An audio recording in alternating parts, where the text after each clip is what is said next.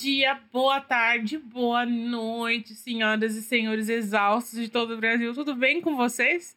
Que saudade! Eu sou a Ariane Freitas. Eu sou o Vitor Trindade. E eu sou o que restou de Francisco Junqueira. e nós estamos exaustos, mas não tão exaustos assim. Acho que deu tempo da gente recuperar algumas energias, não deu? Acho que sim. Ah, talvez. É aquela coisa, né? A gente tá no Brasil, é. É sobe um, desce dois. So, sobe um, desce dois. É sempre assim. Eu, isso, isso o país lembrar... não me deixa relaxar.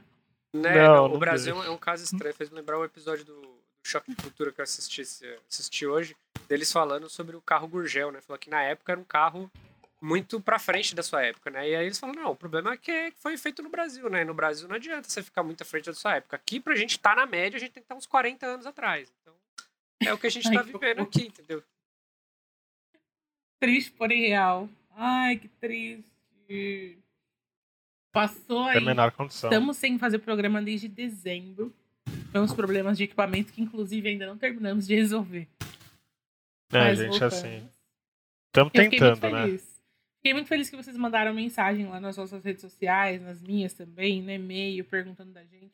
Tem gente que me mandou exaustivamente. Acabou o exausto? Não, gente, não acabou. A gente avisou que a gente ia parar postou nas redes que tava com probleminhas. Mas fiquei feliz que vocês sentiram nossa falta. É bom se sentir amado. Não se esqueçam, você que não conhece, estamos nas redes sociais, como arroba Estamos Exaustos no Twitter e. Não, peraí. Estamos Exaustos no Instagram e Exaustos Pode no Twitter e Facebook. Então, você nos encontra lá. Se você achar que a gente está sumido, procura lá que com certeza tem alguma coisa avisando tiver lá, tem o link para as nossas redes pessoais. Em algum lugar a gente falou. É só conversar. É, você acha a gente. tem grupo no Facebook também. Vocês podem falar diretamente com a gente. Aí vocês publicam lá. E esse é o momento mais urgente de toda a, a nova temporada que está começando, que é pode começar a mandar seus dramas. A gente ficou um tempão sem ouvir os dramas de vocês, a gente quer ouvir. Manda bala. Eu sei que vocês devem ter acumulado umas tristezas e umas alegrias aí pode enviar para estamostodosexaustos.gmail.com. Eita! Eita, que hoje tá brabo o negócio. Hoje tá, assim, a Zona Leste tá, tá on fire aqui com, com, com o jogo. Até que é um jogo. essa buzina acabar. Jogo minha... Estamos todos. Exatamente. Estamos todos exaustos.gmail.com. Que nós recebemos esse e-mail e toda primeira. Não. Toda última segunda-feira do mês tem abraço coletivo, em que a gente lê os seus e-mails e te ajuda a resolver os seus problemas, ou simplesmente te manda um abraço, porque às vezes é tudo que a gente pode fazer. É mesmo? E aí, como é vocês estão, meninos? Ah, a gente tá assim, né? Como é que, como é, como é que se tá? Como é que dá pra estar tá no no Brasil? É. A gente tá puto. Eu, tô, eu, sou aquele, aquele meme lá do, do Adam Driver em Love Story. Ele, Every day I wake up Brazilian. Aí ele chora assim, dá um murrão na parede. Ai, gente, mas é, é, isso, né? A gente tá. Eu acho que a gente, pensando assim, em termos Brasil, ah, não tem como mudar o, o estado de humor. A gente tá todo cagado mesmo. Tá difícil. Mas em todos os aspectos da vida, o que eu percebo é que do ano passado para cá, a gente tá sempre mudando, né? O tempo mas do ano passado para cá, eu sinto que houve muito mais mudanças, porque a gente ficou muito tempo consigo mesmo, e lidando com incertezas, e lidando com fatores novos e com angústias o tempo todo, mais do que o normal, né? No nosso caso, que, é exausto e tá sempre angustiado. É, e para mim é muito certo que a, a gente vai mudando a cada segundo, e ainda assim, a gente é tão resistente a abraçar as mudanças, né? É difícil para mim explicar por que, que, é tão complicado, por que, que a gente cobra que as pessoas mantenham sempre a mesma postura ao longo da vida, sabe?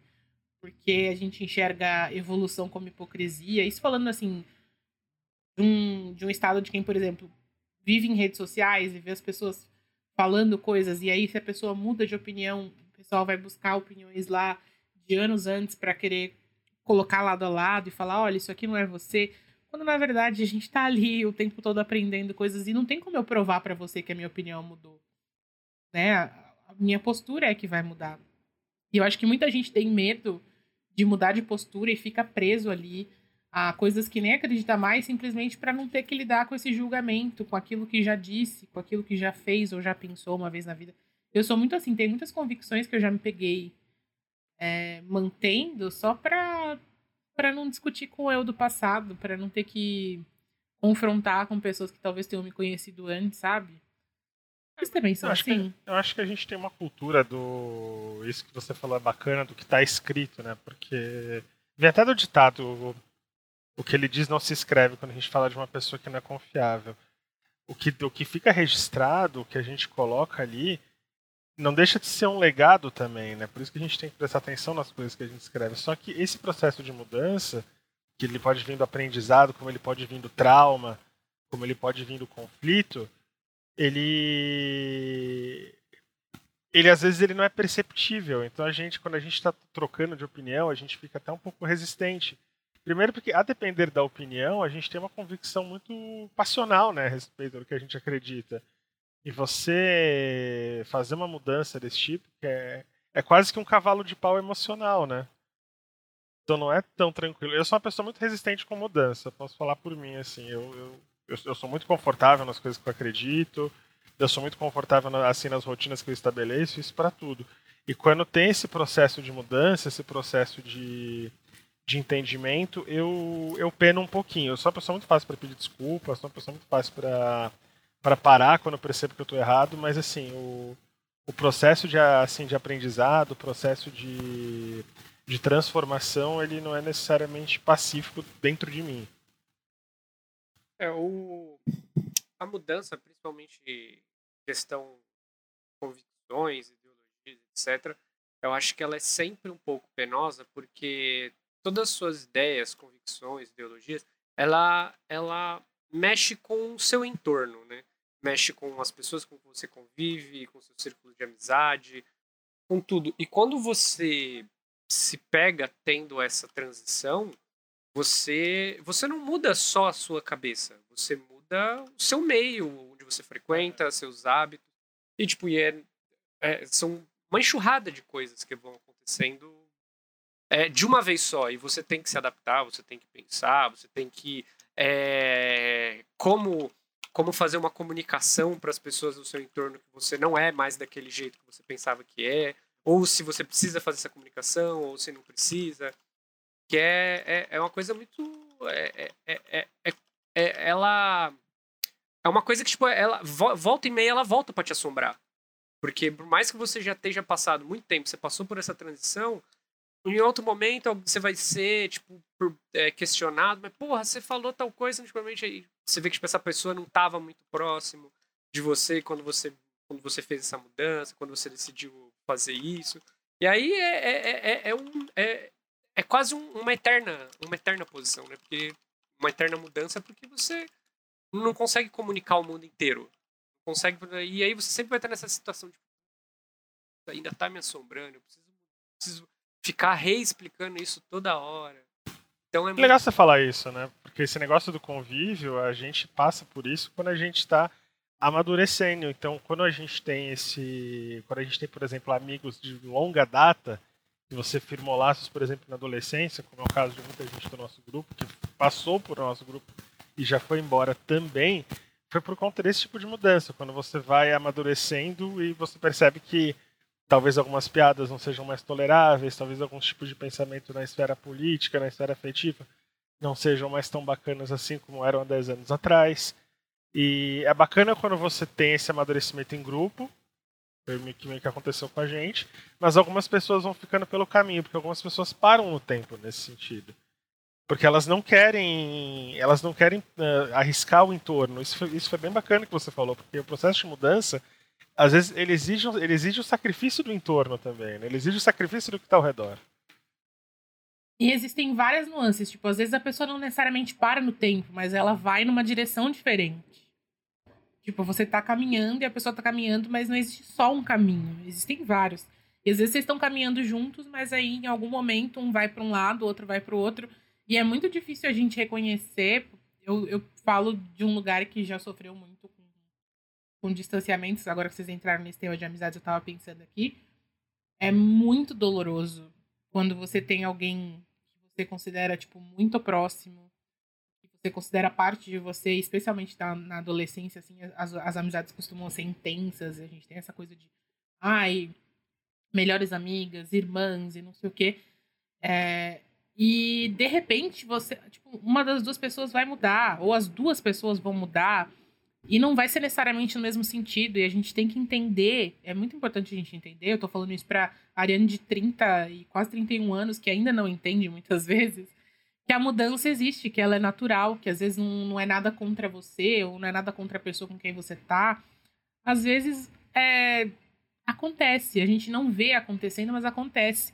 E aí tem um propósito, a gente tem que apre apre a aprender a respeitar os nossos próprios limites, os nossos ciclos. Porque nem todo mundo vai sair da nossa vida brigado, nem todo mundo vai sair da nossa vida é, com uma grande justificativa, com uma grande história. Às vezes, simplesmente, você vai olhar para o lado e a pessoa não vai estar tá mais lá porque ela está atrás de outras coisas que não faziam sentido para você naquele momento, então você acabou não indo junto. E eu, eu sofro muito, assim, é, com, com esse tipo de partida. E aí eu fico pensando, não é justo comigo e nem com as pessoas que vão embora. Sabe? Isso é uma coisa que eu falo muito na terapia, assim, tipo, como eu vou lidar com esse sentimento? Porque eu não posso cobrar de alguém o fato dessa e a gente também, mas, mas, mas o outro lado também é muito doloroso, Ari, quando uma pessoa que você ama, ela fica, mas você começa a ver o teu sentimento por ela se transformar, porque você começa a se sentir incompatível com as coisas que ela pensa e com as coisas que ela acredita. Então, às vezes é bom que a pessoa ela, ela, ela tome outro caminho, que ela forme outros vínculos e que ao menos se preserve a boa memória do que já foi. Do que você vê uma amizade definhar por conta de convicções, como, como, como vem acontecendo, sei lá, desde 2018, é com, a coisa, com a coisa extrema que a gente começou a viver naquele ano. Então você vê contatos que você que você demorou para firmar, que você construiu, que você empenhou. Isso para família, para amigos, você vê eles literalmente definhando, porque fica impraticável com as coisas que você acredita e com, e com outra esfera de pensamento que você mantém. É, eu, eu, eu tive um, uma situação dessa com um amigo meu na minha época de banda e etc. Que ele Cara, ele é uma pessoa, ele é uma pessoa adorável, acredito que ele ainda seja essa mesma pessoa. Só que em determinado momento para mim, sei lá, minha vida 2015, 2016, eu eu tive muitas mudanças, etc. E, e eu percebi que eu tinha um carinho por ele tremendo. Ele vinha na minha casa, dormia de final de semana, quando a gente já teve bagulho de show e tal, porque ele não morava, ele morava no interior e tal. E hoje em dia ele, ele vir, não é que ele virou uma pessoa reacionária, mas ele virou um, tipo, um militante religioso, tá ligado? Tipo, ele não é. Inclusive, ele não era na época. Tipo, nessa migração de tempos, ele virou e, tipo. E, e aí você fica aquela puta. Caralho, mano, esse cara era um cara mó legal, tá ligado? Tipo. E, é, e o pior é que, tipo assim, eu sou. Atualmente a gente é tão incompatível que não tem nem como se aproximar, tá ligado? Tipo, falar, porra, velho, que pena, né? Tipo, e às vezes você posta um negócio, a pessoa vai lá e comenta, e aí você fala, Caralho, mano, você tá falando bosta, mano. Eu tinha maior respeito por você. Aí, tipo, eu sei que ele tá pensando mesmo de mim. E aí fala, caralho, né, mano? Tá bom. Isso é um processo muito engraçado, porque quando você vê essa etapa de, de mudança e de transformação, a intimidade morre primeiro que o afeto. E aí você começa a sentir muito afeto por uma pessoa com quem você não tem mais intimidade. Parece que nasce um muro entre os dois, né? É, e fica um elefante branco na sala quando você vai tentar retomar algum contato. E você literalmente não sabe o que falar, não sabe o que perguntar, não sabe que ponto sensível você pode é, mencionar sem querer. Entendeu? É, é muito doido isso. De, Eu acho ela, que. Ela literalmente morre primeiro que o afeto, a intimidade. É, eu acho que é tipo a sensação de você na sala de espera olhando para outra pessoa e querendo puxar assunto, mas tipo, vocês não têm intimidade para puxar assunto, só tá desconfortável porque vocês vão ficar parados ali. Parece que o elevador quebrou com vocês dois dentro, né? Sim, é muito doido. Mas eu também acho muito legal esse seu exemplo, Victor, porque é um exemplo de mudança que deu certo, digamos assim. Né? O seu amigo, ele mudou para algo completamente diferente, do mesmo, é aquilo que você falou do mesmo jeito que você olha as coisas dele e pensa assim, nossa, como esse cara. Olha as coisas que esse cara pensa, ele provavelmente olha para as suas coisas e pensa assim. Mas ele não se limitou a, a se manter quem ele era antes, simplesmente para não perder o ciclo dele, né? Não guardou para dentro dele as convicções que ele tem para tentar fazer parte. Porque tem muita gente que a gente vê que, que se mascara, então tá ali nos, nos círculos sociais, fingindo que concorda com as pessoas, fingindo que acredita no que aquelas pessoas que estão ali acreditam, só para poder pertencer, mas na verdade por dentro estão se sentindo super mal porque mudaram, porque aquilo não faz mais parte delas, porque acreditam em outras coisas e, e não conseguem viver de verdade, né? Tipo, que estão ali mantendo uma imagem que não faz sentido. Algumas imagens até eu prefiro que elas fiquem guardadas, mas não é um direito meu dizer o que você deve acreditar ou não. Então, é, esse comportamento de manada acontece muito em grupos grandes, assim, quando a gente trata de amizade, né? Você vai se descaracterizando para você ficar continuar adaptado àquele grupo, ainda que te incomode profundamente. Tem gente que, que cria esse personagem literalmente, como a gente fala muito, se perde nesse próprio personagem. A pessoa ela, ela, ela, ela assume uma persona de que ela não é. E ela, às vezes, ela, ela, em algum momento, ela não sabe mais o que, que ela é, o que, que ela não é. E aí que você vem a mudança pelo trauma, né? Quando acontece algum conflito, alguma coisa mais séria, alguma coisa que ela é forçada a fazer esse questionamento, aí ela acaba retomando a, a convicção verdadeira dela. E é outro processo doido. Sim. É que, é que, pô, se você parar pra pensar, mudar muitas vezes é recomeçar, né? E a gente vai crescendo, crescendo, né? Já cresceu, a gente é adulto, odeio o termo crescendo. A gente vai envelhecendo e ficando com medo de recomeçar, né? A ideia de começar do zero é assustadora quanto mais o tempo passa, porque a gente pensa que perdeu o tempo, ou que tá atrasado, ou que já talvez não consiga se reencontrar. Eu, eu tenho essa coisa com a mudança exatamente por isso. Eu sou meio Sheldon Cooper, sabe? Tipo, meus hábitos ali são aqueles e daquele jeito. E quando algo sai fora do esperado, para mim é um suplício. Mas por que, que a gente faz isso? Se a gente não tem nada que nos, nos prenda a isso, psicologicamente, né? Porque existem questões psicológicas que também fazem a gente ser assim, mas não tem nada que nos prende. Porque a gente tem medo, a gente tem dificuldade de entender que a gente está pronto para lidar com as nossas milhares de versões, né? Entender que elas existem, que elas vão continuar existindo, a gente vai continuar mudando. Mesmo que sejam micro mudanças, elas vão existir. É como se fosse uma atualização de software, sabe? Algo é. vai entrar ali e vai mudar o rumo para onde você está indo. Isso é parte da gente, mas isso não define a gente. É não para sempre. Que o quem que... eu sou hoje não sou eu para sempre. Quem eu fui ontem não era eu para sempre, né? Desculpa, Victor. Não, não. Pode, pode concluir. Eu já concluí. É que é, eu até conversar com a minha, com a minha psicóloga sobre isso e ela falando, não, que, mano, a mudança é isso, é porque, tipo, nossa mente trabalha numa eterna adaptação numa eterna, numa eterna adaptação etc. Sempre você está precisando fazer essas atualizações de software, como a Ari falou, sempre precisando, precisando se adaptar, sempre precisando fazer essas coisas. Mas em determinados aspectos, a gente, a gente fica tranquilo. Fica tranquilo, fala, putz, isso aqui estabilizou. Isso aqui era tranquilo, tipo, foi uma briga estabilizar isso aqui, agora tá estável. Tipo, nem lembrava que isso aqui tava mais aqui, tá ligado? E aí quando você precisa mudar, você volta aquela sensação de caralho, mano, vou ter que voltar tudo de novo, mano. Que inferno! Toda hora tem que mudar isso. Pô, já tava bom, mano. Por que precisa sair do lugar? E, e é, a, a vida é, é, isso eternamente. Tipo, e quando a gente precisa mudar, é você lembrar de. Puta, é isso, mano. Toda vez eu tinha esquecido que a vida é essa merda aqui de ficar mudando toda hora. Que saco. Ah, Porra, a estabilidade tava... é uma ilusão, né? O controle e se é a gente, ilusão. Se a gente considerar que nós temos várias esferas da nossa vida, a mudança em uma esfera às vezes não se comunica com as outras. Então, assim, você tem.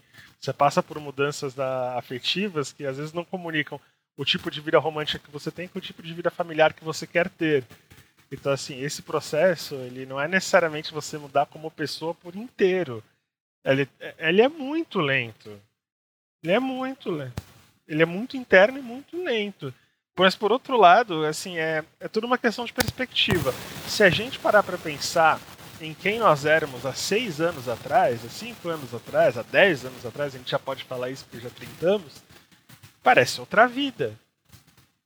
Então, assim, ele é lento porque a gente tem a impressão que ele tinha que acontecer mais rápido. Só que ele é muito rápido quando a gente coloca em perspectiva o fato de que há cinco anos atrás, cinco anos não é nada.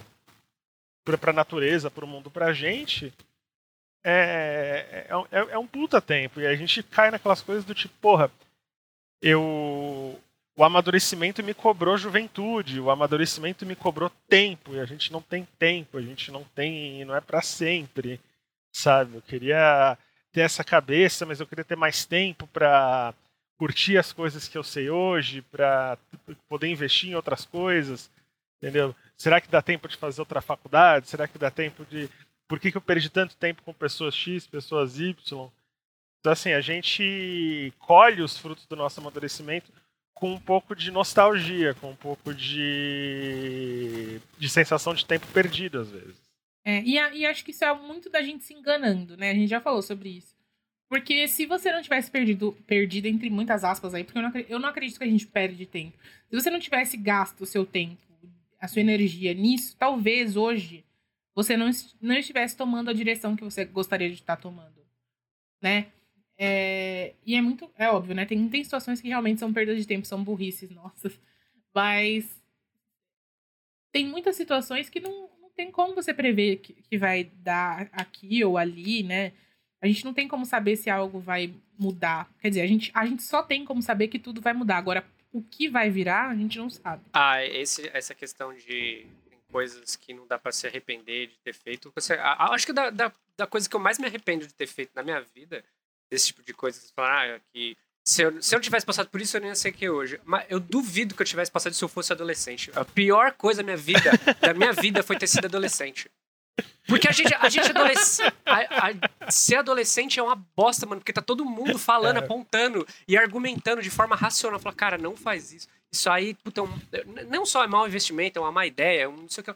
É o mundo inteiro falando para você. Ele diz, não, mas eu vou fazer. E você vai lá e é burro. Eu falei, mano, é, é, incrível como ser adolescente é uma desgraça. Eu, eu, se eu pudesse mudar, eu teria não sido adolescente. Teria, teria nascido velho. É, não, não. Tipo assim, infância pulava direto pra vida adulta. E, e aí a vida adulta ia ser a nova adolescência. É, que na, na real é o que acaba acontecendo com quem não vive a adolescência. Porque a gente meio que tem um período de tolerância, porque a adolescência é tudo muito intenso, é tudo muito dramático, é tudo muito extremo, entendeu? E aí, quando o, o, adulto que não viveu uma adolescência assim, ele costuma virar um adulto adolescente, que é o pior tipo de adolescente possível. Que é um adolescente que não tem idade para ser adolescente. É. E a gente tá cansado de ver.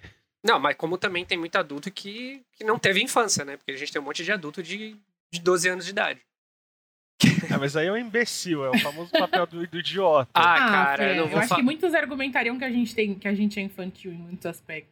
Não, a gente é infantil em muitos aspectos e em um milhão deles, e esse é, esse é o processo de amadurecimento. Olha, mas eu vou te falar, se a gente for pôr na ponta do lápis, grande parte da nossa geração de pais são um monte de criança de, de 50 anos de idade, cara. Porque Não, com a quantidade essa própria de... questão, é, de... Essa própria questão do pertencimento com a internet, né, Vitor? Uhum. Das pessoas mais velhas. Sim, velho, porque tem, tem tanto adulto com, que não tem um pingo de inteligência emocional, tem um monte de adulto passivo-agressivo que não sabe se comunicar, que não sabe falar. Eu em casa mesmo tenho dois. eu fico, gente, como assim, gente? Vocês são adultos. E, mano, é, é foda, velho. Dá pra criticar. É difícil. Sim, mano. Não, o dá processo... pra criticar qualquer idade, é isso que eu tô falando. Né? Não ter vivido adolescência não impede nada da gente fazer várias merdas. É, eu acho que, acho que a adolescência, que é inclusive, doce. é o melhor momento pra gente fazer merda, porque. Porque você tem mais tempo, né? Exatamente. é, e, e, tipo, mais eu, tempo eu sempre defendo. Eu sou, tipo, meio que uma advogada da adolescência aqui, porque quando a gente é adolescente, tudo, tudo tá no nosso colo, emocionalmente. Tipo, tem um monte de gente pressionando, porque é a partir daquelas decisões que você toma ali, teoricamente, que a sua vida vai acontecer, a sua vida adulta. E no meio disso tem hormônios dentro de você, te fazendo perder completamente o controle. Então, já o, o hormônio faz as, o conselho que as pessoas te dão querer ser exatamente levado ao, ao contrário. Tipo, quanto mais te dizem para fazer uma coisa, menos você quer fazer aquilo. Mas você quer fazer o contrário. E aí, no meio disso, tem as coisas acontecendo na, na no espectro da responsabilidade, né? Tipo, ai, ah, preciso fazer vestibular, escolher minha profissão, é o que eu vou fazer pro resto da minha vida. E, velho, com 15, 16 anos, o que, que você sabe sobre a vida, né? Sobre o que fazer pro resto da vida. Sobre ganhar dinheiro para sustentar uma família que talvez você nem queira ter, mas porque existe uma pressão ali para você. pensar nisso agora. E aí, ao mesmo tempo que isso tá acontecendo, tá acontecendo, tipo, romances, primeira paixão, sexo. Então, assim, tudo é muito grande. Tudo é muito imenso. Porque não tem as preocupações de fato é isso práticas, que eu falar, não né? tem, não tem a preocupação boleto, é né? subjetiva. É, a preocupação é subjetiva, é com o futuro. A gente tá lidando com a preocupação prática, né? Tipo, se eu não fizer isso aqui agora, eu não pago as contas, ah, eu, eu não tenho onde morar, eu não tenho onde dormir. Na adolescência, não. Na adolescência é, tipo, muita coisa que a pessoa ainda não viveu e vai viver e é colocado como um grande monstro e, tipo, a pessoa tem que pesar na balança ali o que vai ser o futuro dela. E menos sapo pra engolir, tem- né, Ari? É. Então, tipo, você não tem os sapos pra engolir, mas a, a, tensão de achar que a vida depende daquilo também é muito maior e os hormônios ainda ajudam a ficar pior. Então, eu, eu tenho um pouco de, de empatia pelos coitados adolescentes, porque pra eles o mundo tá sempre acabando. A gente não pode deixar o mundo acabar. A gente tem muitas coisas pra pensar, além de simplesmente os problemas que estão dentro da nossa cabeça. Que é bom e ruim, né? Acho que a questão do, do, do- do mais jovem é por. E, e- esse é, é, é uma parte bem cruel desse processo de mudança. O fato de ter tempo e quando você pensa que a dificuldade de uma pessoa mais velha, bem mais velha do que nós, inclusive, de mudar, é porque um, enraizou muito tempo né, a, a convicção que ela, que ela vai ter que mudar. E dois, porque é um processo que assim, ele não tem porquê, assim, a, a sensação é que não. Pra que, que eu vou passar por isso a essa altura do campeonato na vida? E aí você pega esse. O, Victor citou os pais dele, também posso citar um monte de parente aqui, que não quer pa- pa- passar por esse processo a essa altura do campeonato, né? E, não, e enraiza. E, e essas pessoas, engraçado que assim, a, a mudança vem normalmente pelo trauma. Pelo trauma, pela porrada, porque... É, o que tem de velho preconceituoso que fala que não, que não, não tem como rever o preconceito porque já tá velho demais, não vai mudar a cabeça. Ah, é, é- essa, essa desculpa aí é que eu, que eu venho batendo recentemente aqui em casa. Que eles começam com esses argumentos. É, mas tem que relevar a idade. Vem cá.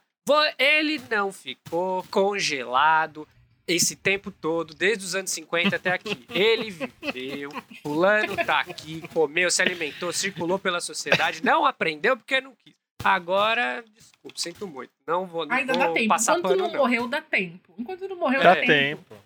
É, cê- vocês lutam muito com mudança? No sentido de, tipo assim, é, sua vida tá. Tem uma coisa ali que tá te deixando mal, que tá te deixando infeliz, tá tendo dificuldade, pode ser no trabalho, nos relacionamentos, pode ser num fator extremamente pessoal, você com você mesmo, e você quer mudar aquilo, mas ou parece muito difícil, sabe? Ou você precisa de motivação e não sabe onde encontrar essa motivação, e aí fica aquela luta interna, sabe? Tipo, ai, desiste, volta atrás, aí fala, não, agora eu vou e fica repetindo isso por um tempão e arrastando isso por um tempão até de fato conseguir tomar uma atitude? É. Eu. Eu sou impaciente. Eu, eu também preciso de cobrança. Então, se eu percebo que o processo, assim, se eu estou testemunhando a lentidão do processo, a chance de eu sabotar por ser, por ser ansioso e por ser impaciente é muito grande. Ou é na Ai, porrada mesmo, né? Ou eu é, a- é no trauma. Eu sou ansiosa e, e trau... eu, acho, eu acho doido isso, porque eu, eu sei que eu sou essa pessoa que, que adia. Eu sou muito ansiosa, mas eu sou essa pessoa que adia. Por exemplo, se eu tô num relacionamento de bosta. É muito grande a chance, tipo, se não sou eu que tô sendo a pessoa escrota, se estão sendo escrotos comigo, é muito grande a chance de eu ficar segurando, segurando, até a pessoa ir embora. Já aconteceu. Quer dizer, eu tô usando a Ariane do passado como base. Acho que hoje eu não tenho mais tanta paciência pra isso. Né? Eu... Mas a gente nunca sabe como vai reagir no futuro. A gente só, só tem a nossa experiência presente e passado pra usar como base. Então, eu diria que eu já estive né, nessa situação de, tipo, ah, esperar as coisas se resolverem. Eu não vou tomar uma atitude pra mudar isso aqui. Eu- eu- é melhor que eu não mexa nisso aqui. Eu tenho medo, né? Eu eu quero mudar, mas eu não, não sei. Eu preciso refletir, eu não, eu não tenho coragem de mexer nisso aqui, porque eu não sei o que que vai acontecer, eu não sei no que vai se transformar. E se ficar pior se eu tentar mexer? É, e isso, tipo, por exemplo, aqueles relacionamentos. Eu, eu não tô falando que eu fiz isso, tá, gente? Eu só tô usando como exemplo do que eu tô querendo dizer. Aquele cara que não quer mais namorar, em vez dele levantar e ir lá terminar, ele fica esperando, tipo, começa a, a desencanar da pessoa para ver se a pessoa é, se sente mal e termina. Isso eu não faria, mas eu sei que muita gente faz. Faz. Faz. Pra caralho. Faz e, e, tem, e tem a questão assim, você tem sempre a possibilidade de você entrar num estado de, de absorção total e você fingir que a, que a situação que precisa ser mudada não existe. Que é o que também muita gente faz, só que assim, quem dá o chacoalhão normalmente é o tempo. Né? É. De quanto tempo você passou em alguns tipos de relação, seja ela romântica, seja ela de amizade. De você falar, caralho, o que foi que eu fiz com o meu tempo? Que já não é muito. Eu tenho, eu tenho experiências traumáticas no meu passado com relações, tanto românticas quanto de amizade, dessa coisa de ser muito passiva, de, de ficar esperando as coisas tomarem o próprio rumo, por não querer o conflito e tudo mais. E isso me, me deixou tão traumatizada que hoje eu prefiro. É muito difícil, não é fácil, é muito difícil. Mas eu prefiro ir lá e falar, ó, e aí? E aí? Eu não tô falando que eu puxo uma conversa, mas talvez eu chegue com um ultimato, sabe? Porque eu também não sou uma pessoa que tem muita vontade de conversar e de dialogar. Não, se eu vejo que já tá na merda, já tá na merda. Mas eu prefiro que ambos falem assim, é, deu merda. Eu preciso mas o risco disso aí, merda, pra não ser uma, risco... pra saber que não é uma coisa da minha cabeça. O risco disso, Ari, é que assim, você ainda coloca na cabeça que aquela situação não está certa. E isso é saudável. Tem gente que esse processo de você não querer mexer, não querer mudar, não querer questionar, ele acaba virando um processo de normalização do absurdo. Mas eu acho que é tudo parte do processo. Eu já normalizei tanto absurdo. Tipo, tantas coisas já ruíram na minha vida porque eu deixei sabe? Quer dizer, eu também tô sendo dura comigo, talvez, mas vamos, eu penso que várias coisas. Vamos ser honestos que viver no Brasil é a normalização do absurdo.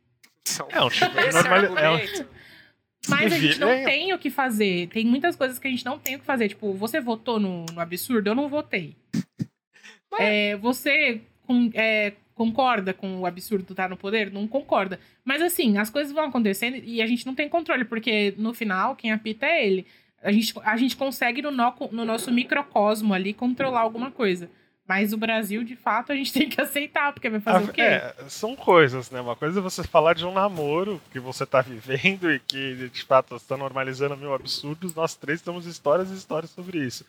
Outra coisa, para falar de país, isso aqui é um fenemê numa ladeira. sem freio. o meu jeito de lidar com o país agora é abrir algum jogo e, e viver em planetas É, fingir que o país não existe. Eu Exatamente. tenho inveja das pessoas que estão no Big Brother, porque elas vão ficar seis, não sei quanto tem, três, seis meses sem notícia disso aqui. É, a, a, a, Ari, a Ari a, absorveu o que a gente vem fazendo há uns bons anos. Nossa, puta que pariu, velho. Eu vou, vou lá fazer minha fazendinha. Eu, eu fico clicando lá coisinha por coisinha, cortando lá no Stardew Valley, fingindo que nada. O processo mais difícil de todas as minhas manhãs é abrir o jornal, que é uma coisa que eu faço todo dia. Vou lá abrir jornal, colocar a rádio para ouvir, ver o que está acontecendo. Eu já, eu, eu já começo a ficar em pânico antes de abrir o jornal. Ah, mas aí você toma, você toma um chazinho de desespero todo dia porque como é que... que você gosta, né? Falei, como é que vão estragar meu dia hoje? Assim, não, mas assim, é que eu cheguei num ponto, e isso foi uma mudança importante da minha vida eu tô cansado de merda em doses homeopáticas, sabe? Se é pra ser merda, vamos resolver agora, Meu em uma Deus. hora. Numa só. E quando que é o clique para vocês de você, tipo, quando vocês sentem que tem que tomar uma atitude, mudar de direção, ou tirar alguma coisa da vida, ou colocar uma coisa nova? Como vocês sentem que vocês estão prontos para mudar? Quando alguém que eu gosto muito olha no fundo do meu olho e fala, pelo amor de Deus, para quando você tem uma relação conflituosa com alguém que você gosta muito, eu quando eu quando vem a questão do trauma, se eu me sinto exposto, né, de você olhar para um tipo de situação e falar, caralho, eu não podia ter me exposto dessa forma, eu podia ter evitado isso, agora vou ter que lidar com um grande problema que eu mesmo arrumei. Então, quando, quando, vira, uma, quando vira um problema, é um gatilho muito forte para a mudança. Assim. Ok que tem problemas que a gente insiste, porque, né, seres humanos. Mas eh, normalmente quando vira, quando, quando vira algo que eu vou ter que sair da minha da minha zona de conforto rotineira para precisar resolver, dependendo do que for, é, é o tipo de coisa que eu já falo, olha, isso aqui nunca mais. Então, pra gente, eu acho que pros três, né? A gente não tem uma não tem um, um senso de mudar antes do, do necessário. A gente só vai não. quando tá no fundo do poço mesmo, né? Quando, quando as coisas já estão tão ruins que a gente precisa mudar, não é porque a gente quer mudar. Que doido não. isso, né? Acho que. Não, a cagada é, é uma grande professora, né? Você fazer uma cagada, você tá numa cagada, você tá numa puta de uma furada. Se você eventualmente consegue sair dela, isso pode-se dizer tudo de nós três, mas a gente tem saído das cagadas. Última... É, Chegamos aos 30. É, é quase um Ela ensina, né? né? Deu errado, para. Se tá dando errado, para, né, porra? Então, assim, a, a cagada é uma grande mestra, assim, para você ver, para para refletir a respeito de, de, de pessoas que você escolhe para o seu convívio, de locais que você escolhe frequentar, em quem você vai votar. Assuntos que, que você quer falar, no meu caso, Big esse É, ó, esse é perfeito, assim, tem assunto que você aprende. É, é, é, esse é um ponto de mudança muito importante, que quem é mais velho tem muita dificuldade. Você não precisar ter opinião sobre tudo. Você não precisa se posicionar sobre tudo, não tem necessidade. Você pode viver sem ter uma opinião a respeito disso, que a sua vida vai para frente. Omitir é bom demais. Mais ou menos, né? Mais ou menos. Também pode ser aprisionante. Para algumas pessoas é bom, para outras pessoas não. Eu acho que a gente tem que ver quando é confortável pra gente. Eu viro e mexe penso assim, ai, seria tão bom se eu conseguisse calar a boca a respeito de certas coisas. Aí eu falo, nunca mais vou falar desse assunto. Foi, foi assim, no começo. Semana passada eu falei assim: esse ano eu não vou comentar Big Brother. Aí no dia seguinte começou o Big Brother, eu tava lá com o avatar do Fiuk. Meu amigo, meu amigo mandou o print do tweet e o print do meu avatar. Falou assim: ai, Ariane. Ele só mandou aí, do nada, assim. Eu, chegou a mensagem, eu abri aí. Eu falei: ai, desculpa. Desculpa para mim mesma. É o meu. Mas assim, eu mudei muito a minha postura de como eu comento, de como eu assisto de como eu compartilho. É, ainda estou compartilhando, sim, mas eu mudei. Foi fácil. Não foi porque é uma coisa que, por exemplo, eu acompanho há mais de década. Eu gosto muito, vocês sabem que eu gosto, eu falo muito sem parar, eu, eu acompanho 24 horas. Mas, para mim, não tava, não tava rolando mais, não tava sendo saudável. Tipo, a vibe que fica na, no Twitter, a maneira como as pessoas recebem o público do, programa, né? Os atritos que, que se causa porque você curtiu um post, porque você é, gostou de uma pessoa. E, e, eu acho que isso tem muito a ver com mudança também, a forma como as pessoas consomem Big Brother hoje. Mudando completamente de assunto, mas ao mesmo tempo completamente dentro do tema. Porque eu sou da opinião que quando começa um reality show, por exemplo, não tem como você olhar no primeiro dia, ou quando sai a lista e falar assim, eu vou torcer para fulano, e você torcer para fulano do começo até o fim do jogo, sem, se você tiver um, um, mínimo de caráter, assim. Porque as pessoas entram na casa e elas vão fazer um monte de coisas certas e erradas, legais e chatas que vão mudar a sua percepção. Você não conhece a pessoa. Se você escolhe torcer por ela desde o começo e vai dali até o fim, você tá assinando um termo ali de tipo, meu, as cagadas. É por isso que gente, tanta gente paga, passa plano pra coisa errada. E é por isso que eu não, não falar, eu tenho uma torcida. Minha torcida sempre foi assim. Sempre comecei torcendo por um, aí mudava para outro, aí para outro e vão mudando. E muita gente não consegue enxergar com essa frieza que eu tenho de tipo, eu não torço para uma pessoa, eu torço pelo entretenimento e o que tiver me entretendo e fazendo sentido, eu vou curtindo ao longo do jogo. o que a gente consome evolui com o que, é, com, com, com que a nossa cabeça vai se tornando também com o passar dos anos, né? A gente não consegue manter a rotina de entretenimento assistido que a gente tinha alguns anos atrás. Tem coisas que você olha e fala, mas eu não vou eu não volto nisso aqui nunca mais. Naruto, é eu... por exemplo. Que brincadeira! Mas eu vou te contar uma coisa. O Naruto, adorei. Adoro o Naruto. O Boruto eu não consegui. O é, Boruto, porque... assim, eu, eu não consegui consumir. Não é uma coisa que, que ai, achei chato. Eu não vi um episódio do negócio sequer. Porque eu falei, olha, pra mim o Naruto encerrou um ciclo e o Francisco de hoje não quer rever esse ciclo, entendeu? Quer tá lá, tá quieto, tá, sou muito grato. Mas uh, eu acho que uh, isso tem a ver com mudança também, que é a mudança de como a gente é. consome entretenimento. Por exemplo, é, o, meu primo lá, o Ricardo, me emprestou a conta dele do Crunchyroll lá. Uma infinidade de desenho de anime pra assistir lá. Mano, eu tentei vários. Eu realmente tentei assistir vários. Tipo, e eu não Nossa, consigo. É muito difícil ver anime. Muito eu não consigo hoje em dia. E, e, mano, e antes, mano, na minha época de Fox Kids, mano, você tinha, tinha um olhinho grande lá, mano, soltava luzinho, poderzinho, tava assistindo. tô nem aí. Hoje em dia eu não, não suporto. Por outro lado, eu tô fazendo, eu tô maratonando Legend of Korra, que também é um desenho. Então, tipo, são é a linguagem que você, tipo, É a linguagem, sim. Você gente, não aguenta gente, mais. A, a, gente, a gente passou, a gente passou por um processo similar em muitos aspectos, inclusive de tempo, né, com essa questão do anime, ele, ele é, um, é um excelente exemplo. Como a gente percebe umas coisas no anime que não é que não gosto, mas falta paciência para assistir aquilo. Você assistir uma coisa que te deixa impaciente, uhum.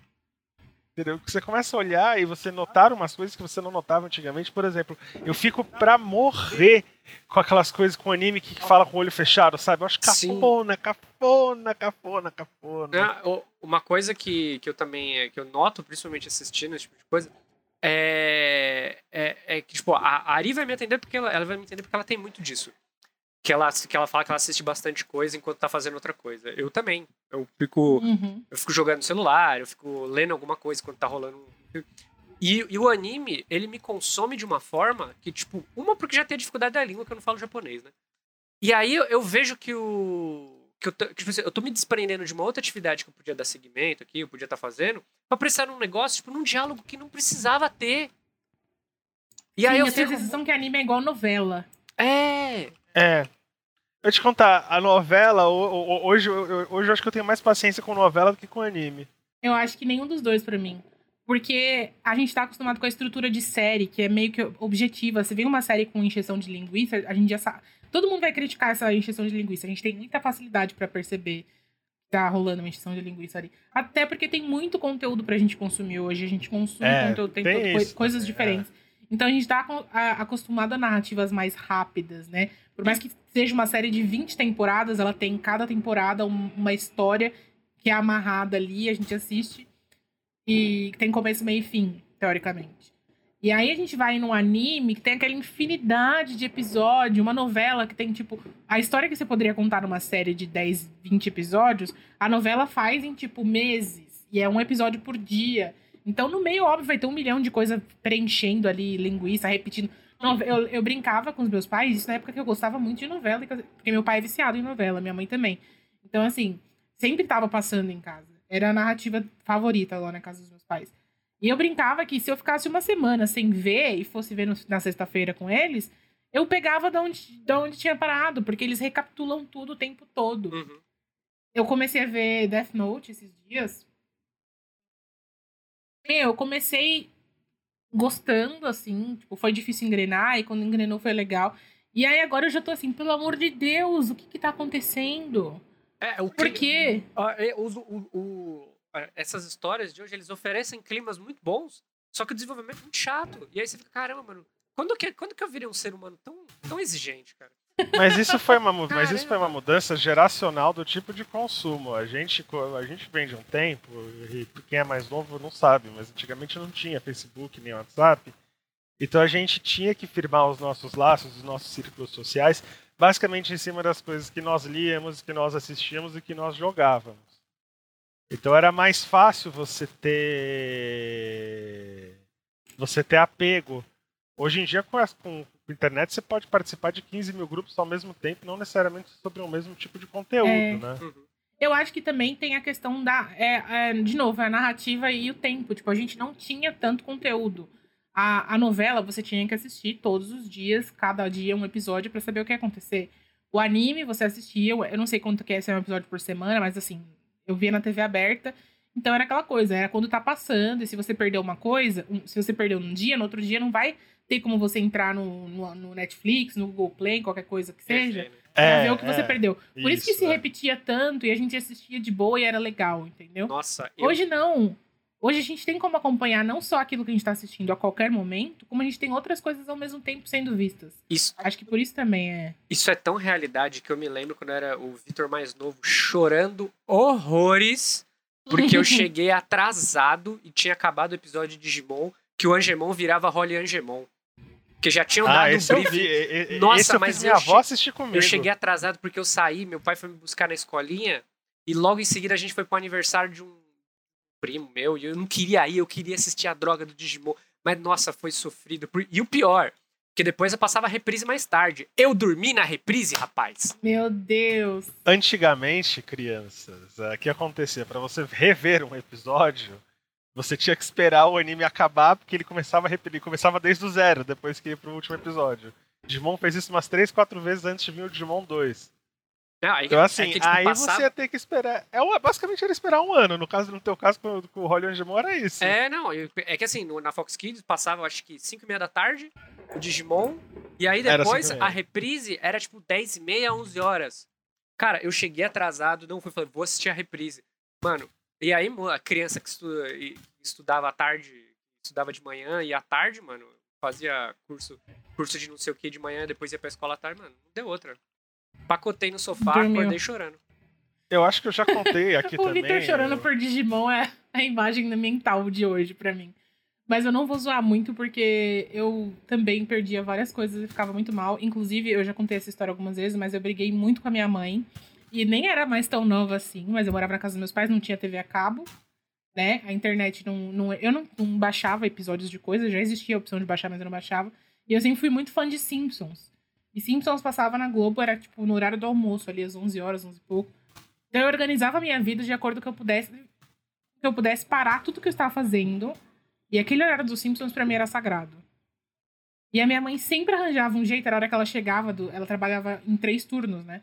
Então ela, ela chegava do primeiro turno e vinha falar comigo e me irritava tanto. Às vezes eu ficava irada. Porque ela ia pra cozinha ela ficava, vem comer, vem comer, vem comer eu ficava tão brava que, tipo, eu lembro que teve um aniversário meu que ela me deu um bilhetinho, gente, pelo amor de Deus, isso é horrível. Mas ao mesmo tempo, eu dou risada porque foi feito em amor, tá?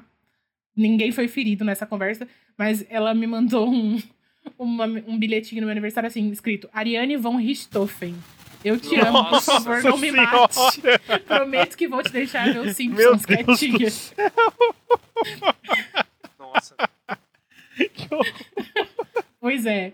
Mas, assim, não se faz piada com isso, mas a, a piada já está feita, eu só estou contando, né?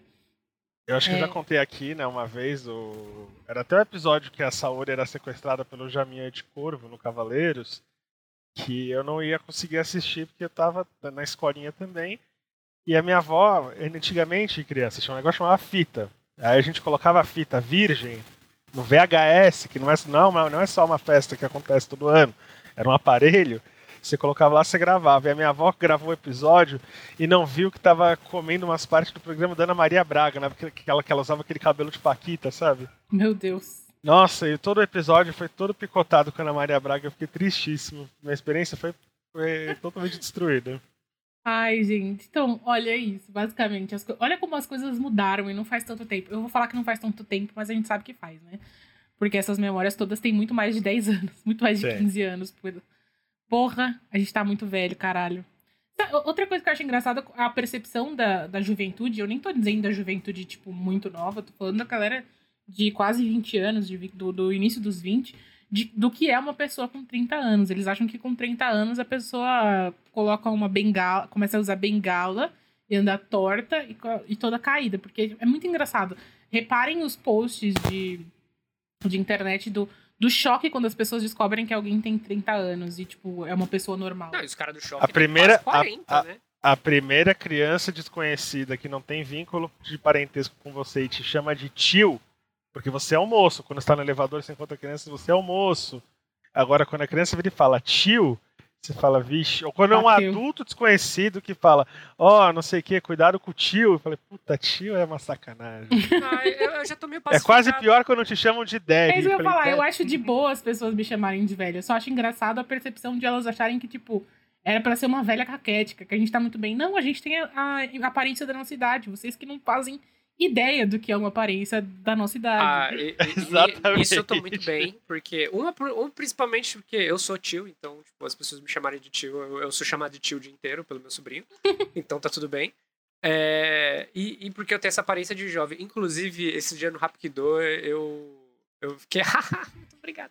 Porque o meu mestre lá, ele tava explicando os negócios e tal. Ele falou: Ah, mas vocês que são novinhos, vocês conseguem, assim, ó. Por exemplo, o Victor, que é novinho aí, ele. Logo mais ele tá conseguindo. Você acha que eu tenho quantos anos? Aí ele, ah, não sei, você tem uns 19. Eu, ah, pelo amor de Deus, né, Carran? Eu tenho, eu tenho 30, cara. Aí ele, quê? Eu, é, eu tenho 30. Mas nós achávamos que 30 era uma idade de gente velha quando nós tínhamos 18 e 19. Será? Eu não sei. Ah, eu, quando eu tinha 18, 19, eu inclusive ficava com um cara de 30. Mas assim, ficava é uma palavra muito forte, eu fiquei. e eu pensava assim, tipo, nossa, ele é muito, muito adulto. Mas não pensava que ele era velho, só adulto. A nossa percepção de tempo, ela muda muito com o passar dos anos. E a prova é a impaciência que a gente cria com pessoas mais novas, em especial da faixa entre 18 e 20 anos, que tudo é muito imediato, muito emocional. E a gente meio que. A gente viveu os nossos 20 anos. Às vezes a gente ainda tem relapsos dos nossos 20 anos em alguns comportamentos, porque afinal de contas somos nós. É. Mas a gente fica impaciente, a gente fica. A gente fica mais resguardado, a gente fica com menos vontade de algumas coisas. E tem gente que para no tempo, né? Tem gente que acha que vai ter 20 anos pro resto da vida e de novo volta no, no pior tipo de adulto que tem, que é o adulto adolescente. Que ah, é o... sei lá, é, é pior para você, mas talvez ele se encontre ali no grupo dele, né? Eu acho que. Sei lá. Tem, tem motivos e motivos. É horrível, na prática, lidar com esse tipo de pessoa, sendo como a gente é. É. Mas é ela que se, que se encontre com outras crianças tardias aí e que seja feliz. Não, tudo bem. Que, que, não, causando, não causando problemas para os outros, meu grande, meu grande ponto é esse. É, o você pode ser o que você quiser, você não pode ser um problema. Se você vira um problema, você, você tem que ser controlado. Nossa, eu tô tão empática, acho que eu assisti muito Big Brother essa semana, né? Tudo tem Big que Bro problematizar. O Big, o Big Brother, é um, é, é, eu tô acompanhando pelo Twitter, muito pelo C, muito porque todo meu Twitter tá acompanhando e eu não tô conseguindo assistir. Eu tô horrorizado com, com os vídeos que eu tô assistindo de pessoas. Eu falei, gente, isso são pessoas adultas. Ah, eu nem vou comentar, porque olha. Eu, eu, tô, eu tô de fato, assim, se você tem, tem, se você tem algum, alguma necessidade de visualizar o que eu tô falando, do que, que é o, o adulto adolescente, liga no Big Brother. Sim. É aquilo, muito... aquilo são pessoas adultas, você fala, meu Deus. E aí eu lembro do Chico Barney, quando ele ia falar do cartoloco da Fazenda, que ele se referia assim, o homem adulto que se denomina cartoloco. Ai. Sensacional.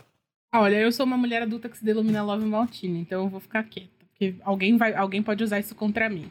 Mas, novamente, eu fico, fico sendo isentona aqui fica parecendo que eu sou uma militante de Big Brother. Que não é o caso. É... Outra coisa sobre mudanças, gente, é que. Nossa, oi, helicóptero, tudo bom? Parece que tá dentro do meu quarto. É... Outra coisa que eu, que eu acho importante de pensar sobre mudanças é quando a gente começa uma mudança, normalmente a gente está super motivado, né? A gente precisou de muita energia, a gente concentrou muita energia para começar aquilo, para tomar a decisão de mudar. Né? Ainda mais a gente que, que espera a, toda a merda acontecer. Aí a gente pega, tipo assim, meu Deus, como eu posso resolver isso agora? É aquela urgência, aquele tipo, meu Deus, isso precisa mudar. Não dá mais, basta, muda Brasil. Vocês já passaram por mudanças que vocês preferiam como é que tava antes? Sim, várias vezes. Você, trabalho você faz a mudança, você, você vira e fala, caralho, tava melhor. É, é, é as, mudan as mudanças de procedimento no trabalho, constantes, cara. Fala, porra, mas tava, tava tranquilo, por que, que foi enfiar isso aqui? Ah, mas que não, tal mas é setor é... precisa. Não, não, mas o que eu tô falando é, você, Vitor, mas só assim que você, tipo, achou que você precisava passar por uma mudança porque aquilo aqui não tava bom na tua vida daqui a pouco você fez o que a Ari falou, você empenhou esforço, você empenhou sentimento, empenhou energia, empenhou tempo, chegou onde você queria chegar, depois você olhou e falou, hum, que merda, hein? Que ah, merda, hein? Ah, é, é eu, eu, tenho uma, eu tenho experiência séria que várias, várias vezes a gente já repetiu isso, mas é, falar aquele, aquele negócio, né? Minha, quando, quando eu terminei meu relacionamento mais longo, eu vi e falei assim, não, agora eu vou namorar uma mina diferentona, sabe? Sabe? Pra, Sabe? Tipo, que pra, pra, pra, eu sair bem da minha caixa, eu parar de achar que o mundo é isso. Pra quê, mano? Pra quê? Eu falei, puta que pariu, mano. Só me fudi. Essa menina me. Mano, ela me virou, eu parecia o melocotão da Eliana, assim. Eu falei, ai, caralho. Mas é isso aí, é aprendi. que eu né? preciso pra ser que uma cagada, pessoa melhor. É. É, diz o narrador, não era. Eu, eu, eu, vou mudar, eu preciso conhecer pessoas novas, preciso ver novos jeitos de pensar. Narrador, ele não precisa. Ah, isso aí. Preciso ver gente nova, conhecer novos lugares. Você só vai para você só vai, você só vai trazer gente merda pra tua vida. Ah, não, mas, é, mas, mas, honestamente, eu não falo. Não é uma pessoa merda, mas o problema é que a pessoa não é doida. então vou fazer o quê? Deixa ela lá. Mas sabe o é. que, que o seu exemplo é muito bom? Porque às vezes a gente vai, a gente, a gente encontra a mudança. Inicialmente a mudança parece positiva, né? Não começou é. uma merda já. Você, em algum momento você falou, não, tá certo, é isso aqui que eu quero, olha só, consegui. E aí quando você começa a encontrar dificuldade e tal, você se vê desviado do seu, do seu destino, que é ser uma pessoa melhor, porque não tem como ser uma pessoa melhor esse encosto aqui pendurado em mim. É... Porque é, é, também é subjetivo, né? Ninguém vai tornar a gente uma pessoa melhor, mas pensando assim. É, eu, eu que dei um exemplo ruim, mas enfim. É, isso não é o fim, né? A gente continua mudando, significa que a gente não mudou, que a gente tá no processo ali. Não, e não, aí gente... depois. Não, só pra falar. falar. É, é, tipo assim, só me retratando. Tipo assim, a pessoa não é uma pessoa horrível, é uma pessoa maravilhosa. Eu adoro ela. Inclusive, tipo, gosto, de, gosto dela como O pessoa. relacionamento não funcionou. O relacionamento não funcionou, e aí hoje eu viro assim, mas não precisava ter se relacionado, né? Só amizade você já ia aprender bastante, já ia chegar onde você queria, né? Acho ah. que você ah. forçou um pouco o pé, né? Eu falei. É. Isso, mas, isso, mas esse é um tipo de, de, de, escolha que você pode, você pode trocar o status de um relacionamento que você tem, de uma amizade para um relacionamento, de um namoro para um noivado, de um noivado para um casamento, que aí você olha para trás e fala, puta, aí que cagou. É, você não Tava bom antes. Mas você só vai saber fazendo. É, exato. Mas também tem aquele processo de mudança que você. Ele não tá acontecendo, mas você quer forçar que ele aconteça. Em algum momento você cansa disso. Você fala, ah, foda-se, eu não. Ah, vai ficar assim mesmo, vai ficar assim. Do jeito é, exato, é, tá exato. Eu não vou, não vou Mas me eu acho que essa, essa, esse seu exemplo, Fran, que se aplica ao Vitor, a, a, a, situação do Vitor, é mais no sentido não de quem foi exatamente, exatamente, mas no sentido que a gente sempre fala aqui do tipo, ai, aquela pessoa que coloca na cabeça que precisa de um relacionamento. E aí ela vai lá, encontra a pessoa que, que está dentro dos critérios que ela acha que seriam ideais para o relacionamento que ela precisa, e ela entra no relacionamento. Ninguém precisa de um relacionamento, tipo, objetivamente. Quer dizer, na verdade, às vezes até precisa, mas não, ninguém vai saber especificamente o que precisa, porque a gente tem uma visão romântica, uma visão do que a gente precisa, que não é exatamente o que na prática vai fazer falta pra gente, né? A gente escolhe o que a gente quer. Mas na prática, o que funciona com a gente não é a mesma coisa. Eu acho que esse é o primeiro empecilho, é quando a gente desvia do, do nosso caminho, assim, tipo, ai, às vezes eu preciso realmente de um relacionamento, mas o que eu achei que eu precisava, o tipo de pessoa que eu achei que eu precisava, não, não era esse. Às vezes a gente tem que encontrar, procurar encontrar afinidades, não encontrar pessoas. Essa é a mudança mais gostosa que tem, é a mudança que te surpreende positivamente, né? É, e aí se não dá certo, você pode começar de novo. Várias vezes vai acontecer da gente ter que começar de novo. Começar fica super empolgado, falar, ô, oh, é agora. Igual foi o Victor, nossa, é isso, era esse. Aí fala assim, putz, não era exatamente isso. Aí o que acontece? Era Qual a única parte. opção a fazer? Começar de novo. E isso é parte da nossa vida, né? A gente acaba voltando muito nessa parte de, tipo, não é isso, ou começa de novo. Até que a mudança aconteça, a gente vai passar por essa fase algumas vezes, né? E aí, e aí a gente chega naquele momento, tipo, deu certo, encontrei. E a gente entra naquele momento que o Victor falou, de achar, putz, agora eu não preciso mais me preocupar com isso. Lê do engano, porque não necessariamente. Mas nesse momento. Nesse momento a gente tem um mínimo de paz, um momento de paz, né? É um caminho bagunçado, é um caminho meio doido que a gente vive na vida. Mas é só a prova de que a gente tá sempre mudando e as pessoas que estão com a gente sempre estão mudando e tudo tá sempre mudando. Se a gente não aceitar que é positivo e que tem que acontecer e que a maneira como eu gosto de me expressar hoje não é a mesma como eu gostava de me expressar antes e que talvez amanhã eu não me sinta tão confortável com a maneira que eu me expresso hoje, é muito, muito, muito, muito certo isso, eu acho, muito profundo. A gente tem muito que entender o tempo todo o que a gente precisa, né? O que a gente precisa para mudar e saber a hora de virar a chavinha ali, de parar de se enganar, de que a gente está fazendo aquilo porque precisa insistir. A gente insiste muito em coisas porque a gente, ai, não, vamos dar mais uma chance, vamos tentar, e às vezes o nosso maior superpoder é saber a hora de virar a chavinha e Não falar, posso abrir mão disso aqui, tudo que eu fiz vai ser em vão, não é. Às vezes mudar é exatamente para não abrir mão, né? Porque, é. porque a sua história não se apaga. Mas você pode terminar as coisas de um jeito legal e seguir em frente, ou você pode forçar aquilo até destruir completamente. Eu acho muito foda também. A renúncia é assim, não deixa assim, não é necessariamente uma perca, né? Não é perder algo, é você renunciar a algo. Às vezes é. É. Desculpa. Imagina, é que eu fiquei, eu fiquei, eu fiquei na, na, na, dúvida. É, e é isso, gente. A gente vai. A gente já tá sempre mudando. Eu acho que começar de novo pode ser com pequenos passos. Se a gente não ficar se prendendo igual eu, o Fran e o Vitor acabamos de falar que fazemos e esperamos dar uma merda. que aí a gente vai precisar começar, tipo, na, na pilha. Mas acho que não também. A gente não precisa ser afobado. Às vezes dá tudo errado e a gente tem um momento de pausa, de, de respirar fundo e falar, tá, o que, que eu faço agora? Também. E algumas é. escolhas vão ser umas merdas mesmo. A gente vai, vai fazer muita escolha merda, vai se fuder muito, entendeu? Vai fazer uma escolha equivocada na hora de trocar de trabalho, na hora de trocar de cidade, na hora de, de, de ir para um relacionamento. E aí, de novo, a cagada é uma grande professora. Olha, como diria Chorão, toda escolha é uma renúncia, isso é a vida. Estou lutando para me recompor, entendeu? E aí? Nossa, agora elevamos. agora elevamos. Agora o nível foi lá em cima. Agora foi. E é isso. É... O que, que é? Eu acho que a gente tá falando. Tem uma hora que a gente tá falando aqui sobre mudança, gente.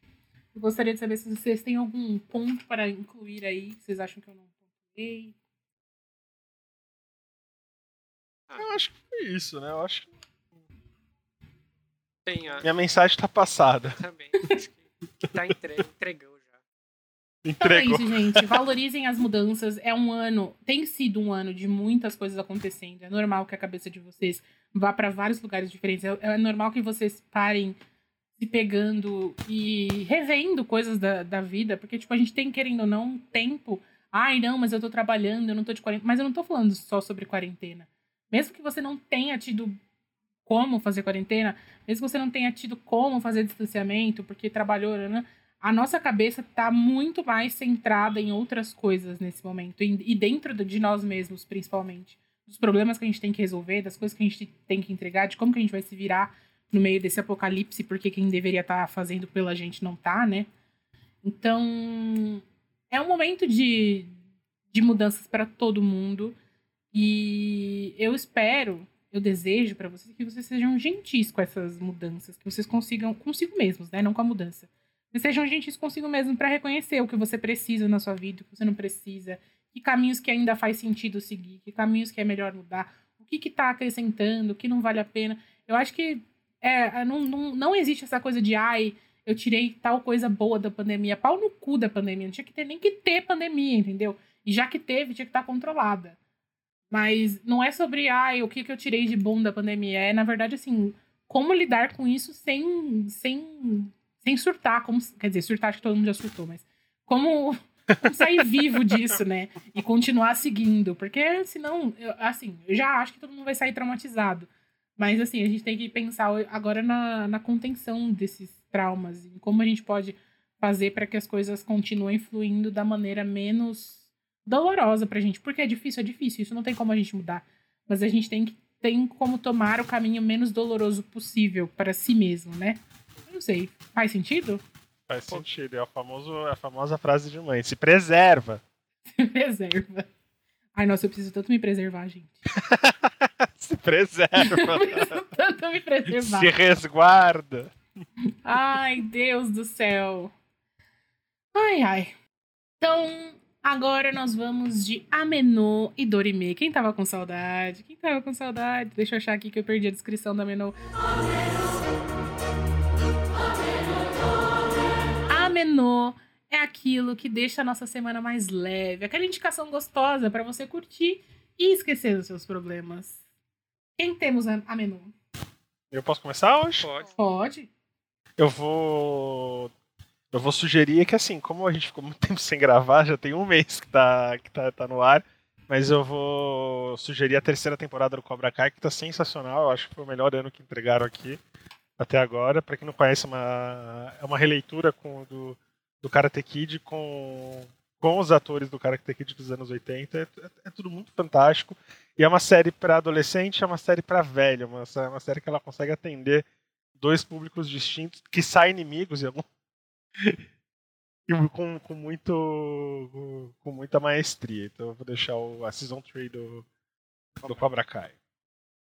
É, o meu menor eu vou indicar o que eu tô, eu tô acompanhando agora, que é o Legend of Korra. Se você já assistiu Avatar, aquele menino que controla os elementos lá, a lenda de Aang, Corra é a sequência. Já tem quatro temporadinhas aí, tem todos os streamings. Puta, a história é muito boa, é muito bem contado. Os dramas que a, que a Corra vive é, é muito. São, são, são gostosos de assistir, tem todo aquele lado lá da, de arte marcial e o caralho. Mas é, é muito foda você ver como, como ela é completamente diferente do Eng em vários aspectos, porque o Eng ele foi se descobrindo o Avatar e o caralho, e a Korra, ela já sabia desde pequenininha que ela era o Avatar, e desde, desde pequena ela já nasceu, tipo, não digo com ego inflado, mas tipo a vida foi moldando ela e transformando ela numa pessoa mais mais sensata, mais mais mais madura. E aí você vê que tipo e, a, e ainda de tudo ela é muito novinha e tipo ela é obrigada a ser madura o tempo inteiro porque ela é o Avatar. E é, uhum. é muito legal. E você vê personagens do, da lenda de Aang atrás, participando. E você fica, ai, legal, fulano apareceu. É, é, é, muito bom. Eu aconselho, porque é um desenho pra gente grande. Eu sempre escutei muito bem do. Da, da lenda de Korra, tipo, muito bem é mesmo. É, eu ouço todo mundo falar, mas eu não vi ainda. É muito bom, velho. Mas se vocês não assistiram a lenda de Aang, assiste a lenda de Aang primeiro. Porque tem muita coisa da lenda de, da, da lenda de Korra que, que que você precisa entender o que aconteceu na Lenda de Aang. E a Lenda de Aang ele tem um, uma, uma narrativa um pouco mais infantilizada, mas é tão bom quanto. Ah, eu gostava muito de Aang. Meu, eu tenho dois amenôs. Os dois são indicações, tipo, de filminho em série para ver fazendo a unha, sabe? Usando, roubando o conceito aí do Wanda de, pra fazer a unha. Porque são coisas bobinhas, mas que me divertiram, me, me colocaram fora desse plano existencial maldito em que vivemos. O primeiro é um filme da Netflix que chama Pai em Dobro, que é protagonizado inclusive pela Maísa, que todos amamos. E é a história de uma de uma menina que que nasce numa como chama aquele num grupo hippie, sabe? Numa como que chama, num acampamento hippie ali, não, uma comunidade hippie e ela cresce ali com a mãe dela. A mãe dela nunca conta para ela quem é o pai dela. E no aniversário de 18 anos ela resolve descobrir quem é o cara. E a mãe dela faz uma viagem pra Índia. Ela vai atrás de descobrir quem é o cara.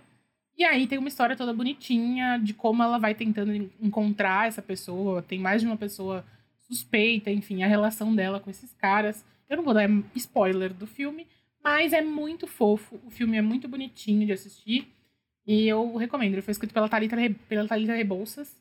E a gente vai esperando uma comédia, uma coisa bobinha pra dar risada, mas aí pega no, no coração, igual foi aquele de Natal do.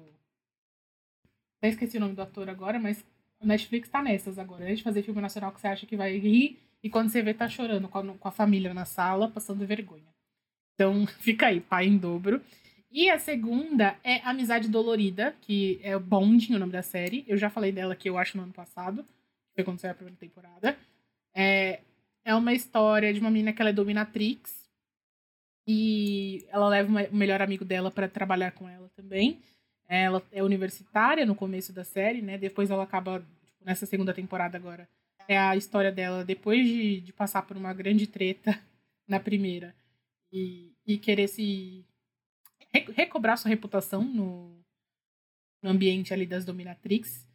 E para quem curte BDSM, pipipipopopó, existem várias problemáticas, segundo a galera, que, tipo, foi retratado mal tal. Mas para quem só quer assistir uma sériezinha para se divertir, não quer nada conceitual e muito bem demonstrado, você dá muita risada. É uma série que tem... E ela também é bem emocional, assim. Eu, principalmente na segunda temporada.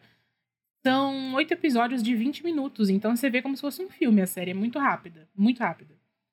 E é bobinha para fazer a unha, assim, divertidinha, gostosinha. A atriz é muito gata, muito bonita e muito fofa também. A personagem eu gosto dela. Então, recomendo aí para vocês. Tinha outras coisas, mas vou guardar, porque agora a gente tem episódio toda semana e toda semana tem que ter alguma coisa nova para indicar. Meu cérebro não dá conta. É, eu ia também eh, indicar aí. É que não acabou ainda, né? Então pode ser que as nossas opiniões mudem no decorrer do tempo, mas por enquanto está excelente, que é ah WandaVision. Lá, mudança. WandaVision está excelente, eu estou adorando assistir. Quem tem Disney Plus aí, recomendo. Se você assistiu toda a saga da Marvel aí, é, eles estão retomando com essa série que está muito boa. Então, assistam WandaVision. Ah, eu não vi ainda, mas a minha irmã tá amando. Ela falou que tá incrível. Tá então, eu, eu, Eu tô com muita vontade de ver, mas sabe quando, tipo, você sabe que você gostaria que já tivesse saído tudo? Ah, mas assistir? é quatro episodinhos, 20 minutinhos, você sentou, uma sentadinha ali, ó. Você tá passando uma roupinha, Não, mas é que aí vai, vai, ficar faltando coisa, né? É. Não acabou ainda. Aí E aí eu vou ficar querendo ver o próximo. Então eu tô esperando sair tudo. Eu sou essa pessoa. Então tem que esperar mesmo. É isso que a gente tá dizendo aqui que uma sentadinha resolve. Ah, sempre, né? Ai.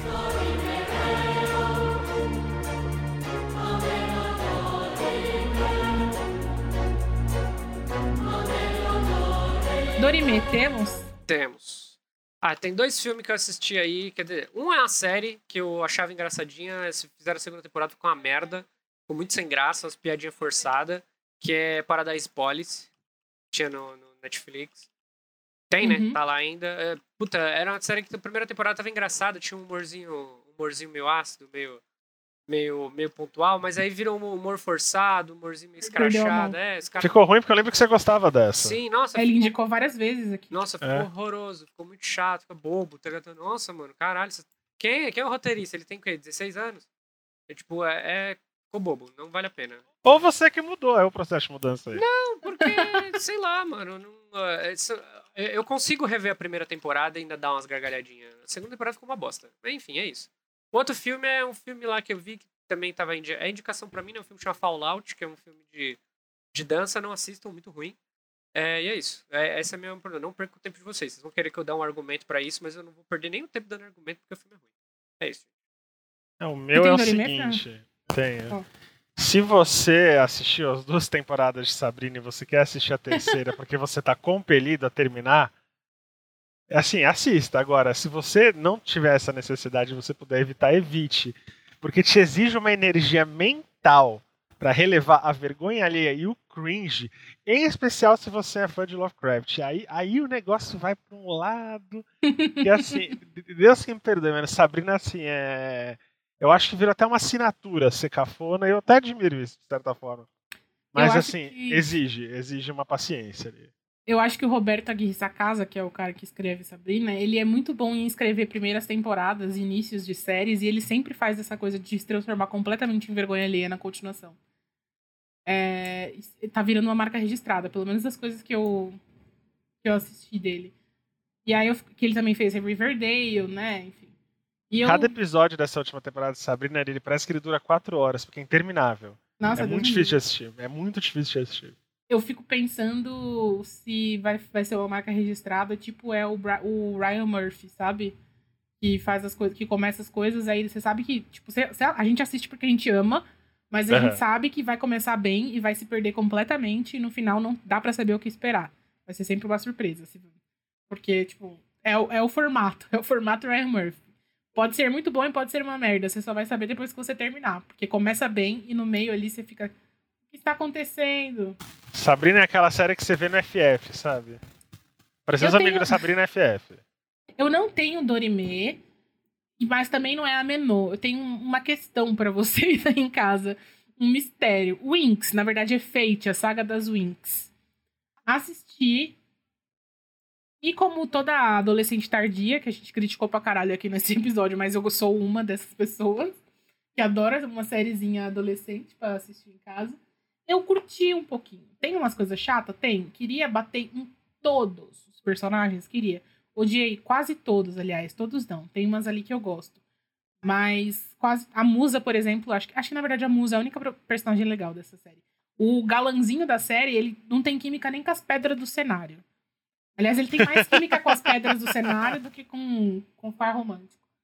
Mas eu gostei, no final, assim, eu gostei da experiência de ter assistido sabe? Então eu queria saber de vocês se foi a Menor e Dorime, porque eu ainda não decidi, eu gostaria da ajuda do nosso querido público exausto aí. Quem já viu, me, me conte.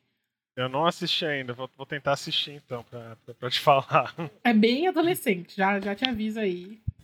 Ah, eu passei por Sabrina. Quem passa por Sabrina. É, eu acho que tem uma vibe meio Sabrina. O pessoal que tava comentando tava falando, tem uma vibe meio Sabrina, meio. Mas tem um episódio, então, então mas tem a porra do episódio musical, que é isso aí é o que é, é, é, a, é a coroa da, da cagada. Não, não, não tem episódio musical. O episódio musical é a coroa da cagada, hein, Sabrina?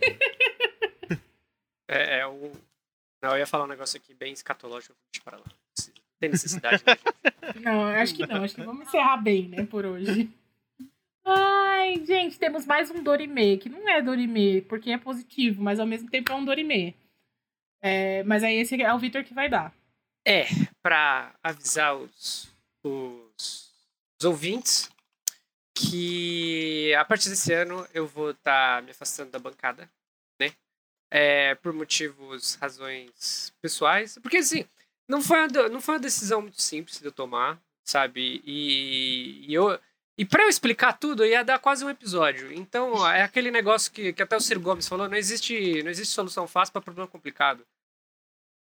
E, e, e, não tem, mano. E são, tipo, são vários fatores. E, e, em resumo, o que eu posso dizer é que eu tenho tomado algumas decisões na minha vida, atualmente, junto até mesmo com a minha psicóloga e terapeuta, e de estabelecer determinadas metas sobre algumas coisas, sobre onde eu quero estar, sobre onde eu quero ir, sobre o que eu quero fazer e, tra e trazer coisas para que me ajudem a, a, a, chegar nesse, nesses objetivos, né? E, e o podcast, eventualmente, numa decisões que eu tenho, que eu posso compartilhar, é que, tipo, eu, eu tenho o sonho de, de trabalhar fora em estúdio de... Eu tenho, tenho uma missão... Eu tenho muito... Eu tive... Desde quando eu comecei a trabalhar com áudio, eu sempre tive muita vontade de, de trabalhar com com um sound designer, é, principalmente voltado a jogos, etc. Eu já trabalhei em empresas de jogos anteriormente e eu sempre fui muito apaixonado por Foley e gerenciar toda essa parte de Foley, pensar todo, todo essa, esse universo. E não é um mercado que existe aqui no Brasil. E eu, infelizmente, se eu quiser ir atrás disso, eu vou ter que me preparar. E eventualmente isso impactaria em estar participando da bancada. Não sei há quanto tempo é, é, é o podcast ainda tem de vida. Espero que a gente consiga estar tá bastante tempo aí é, levando conteúdo para vocês, mas eventualmente, dada essa minha decisão, eu ia acabar essa, eu ia acabar saindo eventualmente. Eu só decidi antecipar por outras coisas que estavam vindo conflitar, cabe a minha vida particular e né? E a gente trabalha num, num ramo que a gente está misturando o profissional com o particular o tempo inteiro e a gente acaba perdendo a mão várias vezes. Então, eu meio que só antecipei essa decisão. Eu só. Mas é, não achem que eu, que eu tô saindo do projeto. Eu continuo como editor, eu sempre vou estar tá aqui, vou sempre estar tá a vozinha da consciência, às vezes, entrando e fazendo algum adendo. Precisa.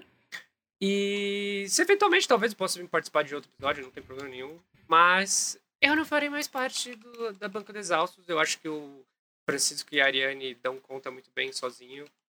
É... E é isso. Então, falamos de mudança, Vitor mudou, encontrou outros objetivos aí, foi. Mas não mudou tanto assim, porque, como ele mesmo falou, estamos todos juntos ainda e exaustos, tanto nos grupos quanto aqui ouvindo vocês. E ele também tá na edição, a gente não vai mudar isso, ele continua escolhendo as pautas com a gente, editando. É um grupinho aqui dos três exaustinhos e ainda será. Só que na bancada, as carinhas que vocês vão ver são a minha e do Fran. É...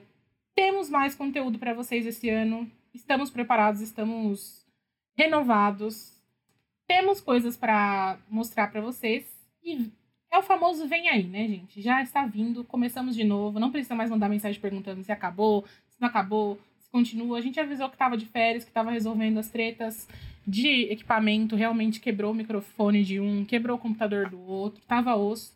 Mas estamos aí toda quinta-feira agora na sua plataforma de streaming favorito. Não se esqueçam de mandar os seus dilemas pra gente toda semana, tá? No estamos todos exaustos@gmail.com, que no fim do mês a gente vai ler e vai dividir aqui com vocês. Eu não vou me despedir do Vitor porque o Vitor não tá indo embora.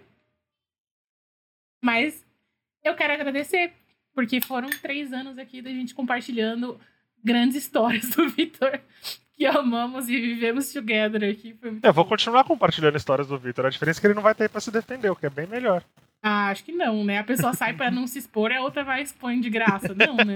Pelo amor ah, de Deus. Ah, mas ainda tem o poder da edição, né? É verdade. Vai, é verdade. Que você vai falar alguma coisa, eu tiro. Eu tiro as minhas e ainda tiro as suas. e se quiser, ainda coloco como off de eu contando as suas. então eu acho bem. Eu Percebam acho o poder que demos na mão do então acho que você. É, é. Tem a parcimônia na sua É isso, pessoal. Até semana que vem. Esperamos vocês. Obrigada por ouvir a gente até aqui. Um beijo e tchau. Tchau.